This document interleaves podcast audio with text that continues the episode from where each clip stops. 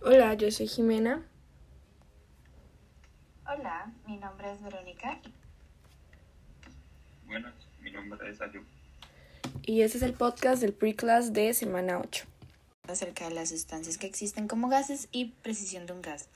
Las sustancias que existen como gases es importante recordar la composición del aire, el cual está formado por un 78% de nitrógeno, un 21% de oxígeno y un por ciento de otros gases como el dióxido de carbono. Otro dato importante es que todos los elementos del grupo 8A, es decir, los gases nobles, son gases monoatómicos. También es importante eh, recordar que Existen sustancias que se encuentran como gases a 25 grados Celsius y a un ATM. Esto lo que quiere decir es que son sustancias que existen como gases en condiciones atmosféricas normales de presión y temperatura. También es importante recordar que todos los gases poseen las siguientes características físicas. Adoptan la forma y volumen del recipiente que lo contiene. Se consideran los más considerables de los estados de la materia. Cuando se encuentran confiados en el mismo recipiente se mezclan en forma completa y uniforme. Y por último, tienen densidades mucho menos que los sólidos y los líquidos. Ahora vamos a hablar un poco acerca de la precisión de un gas. Eh, la, en la unidad del Sistema Internacional para la Presión hay que recordar conceptos importantes. Está la velocidad que se define como el cambio en la distancia en función del tiempo. Esto quiere decir que la velocidad es igual a la longitud recorrida dividido entre el tiempo transcurrido.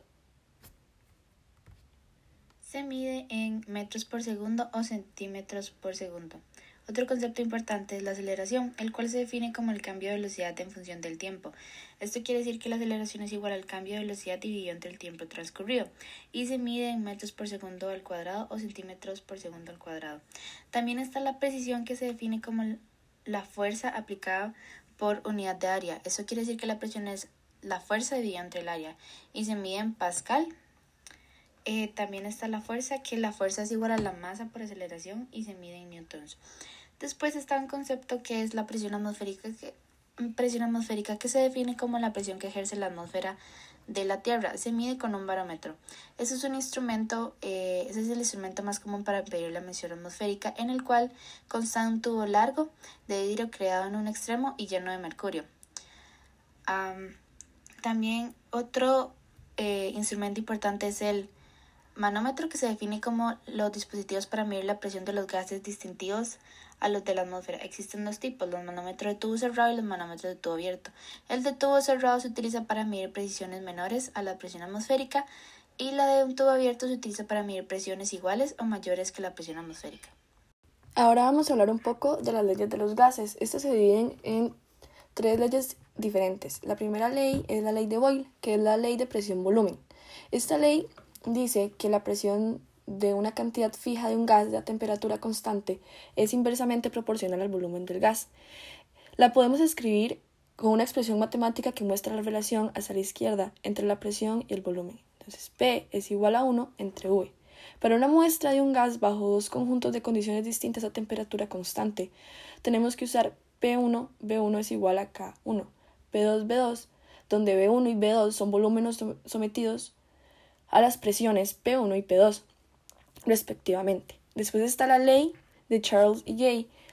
Lusac, que es la relación temperatura-volumen. Esta ley dice que el volumen de una cantidad fija de gas mantenido a presión constante es directamente proporcional a la temperatura absoluta del gas. Esto es, B1 entre T1 es igual a B2 sobre T2.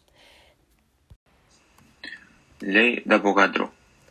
La ley de Avogadro dice, dice que cuando hay una presión y temperaturas constantes, el volumen de un gas es directamente proporcional al número de moles del gas presente.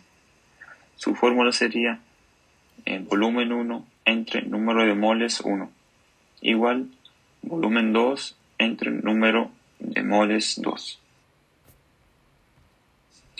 Ecuación del gas ideal. Explica la relación entre las cuatro variables P, V, T y N un gas ideal es un gas hipotético cuyo comportamiento a presión, volumen y temperatura se puede escribir completamente con la ecuación del gas ideal, cuya ecuación es P por V igual N por R por T. La P sería la presión, la V sería el volumen, N sería el número de moles, la R es la constante universal de, la constante universal de los gases ideales y la T sería la temperatura. Por último, vamos a hablar de los cálculos de densidad. Los cálculos de densidad se basan en reacomodar diferentes fórmulas para llegar a D igual a M entre V es igual a PM entre RT. Después está la masa molar de una sustancia gaseosa. Algunas características de esto es que se puede encontrar en su masa molar gracias a la ecuación del gas ideal. Una vez conocida de la densidad del gas, podemos calcular la masa molar de la sustancia utilizando la ecuación. Y la ecuación sería M es igual a D por RT sobre P. La estequiometría es el estudio cuantitativo de reactivos y productos en una reacción química. La estequiometría de los gases es cuando hay una intervención de los gases. Cuando los productos y los reactivos son gases, se pueden emplear las relaciones de cantidades entre los moles y volumen para resolver los problemas.